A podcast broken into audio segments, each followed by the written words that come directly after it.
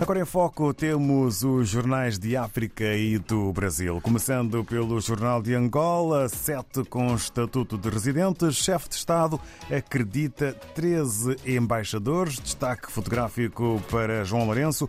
Executivo quer ver a TAG mais competitiva no mercado internacional. Assuntos que fazem manchete na capa do Jornal de Angola. Em Cabo Verde temos, segundo a agência Infopress, dois títulos que marcam a imprensa cabo-verdiana hoje. Se há país que deve colocar como centralidade a questão do oceano, é Cabo Verde, é uma consideração do Primeiro-Ministro. E um outro título, Ministra de Saúde confirma casos suspeitos de dengue na Ilha do Fogo. Passagem para São Tomé e Príncipe, segundo a STP Press, ADI e MCI PUN assinam acordo de incidência parlamentar para a presente legislatura. E um outro título, MLSTP-PSD dá nota negativa a um ano de governação do ADI. Na Guiné-Bissau, o Democrata escreve sobre o Ministro dos Negócios Estrangeiros de Portugal, que inicia hoje visita a Bissau, e sobre o relançamento da Guiné Telecom e Guinetel.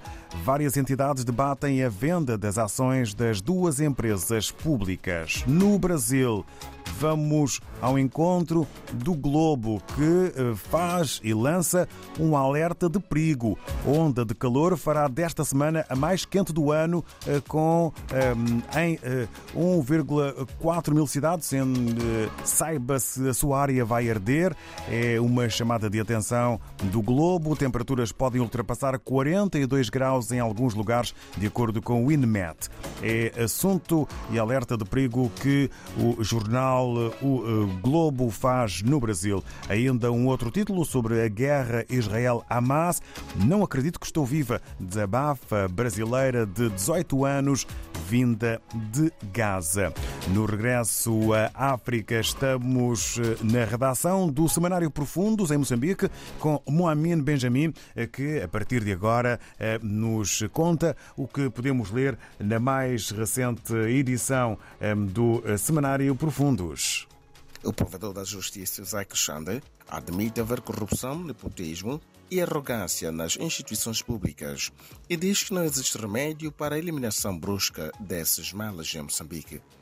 O número de queixas remetidas ao gabinete do provedor de justiça tende a aumentar, sendo agora remetidas 724 queixas contra 700 do período 2021-2022.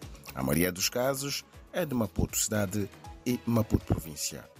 O setor da educação diz estar preocupado no distrito de Xemba, na região central de Moçambique, pelas obras abandonadas por empreiteiros. Algumas foram abandonadas em 2020 depois de um pagamento parcial.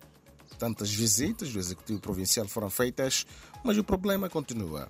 Aos alunos e à população não entendem exatamente o que teria levado ao abandono a três obras ainda que orçadas.